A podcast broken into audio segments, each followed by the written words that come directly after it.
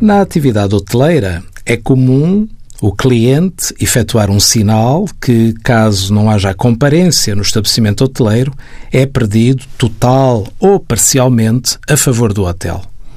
A atividade hoteleira está a crescer significativamente, sendo grande parte das reservas efetuadas online com base neste sistema de sinalização através de cartões de débito ou cartões de crédito. No que respeita ao enquadramento em IVA deste sinal, os operadores turísticos e hoteleiros pediram informação vinculativa à autoridade tributária.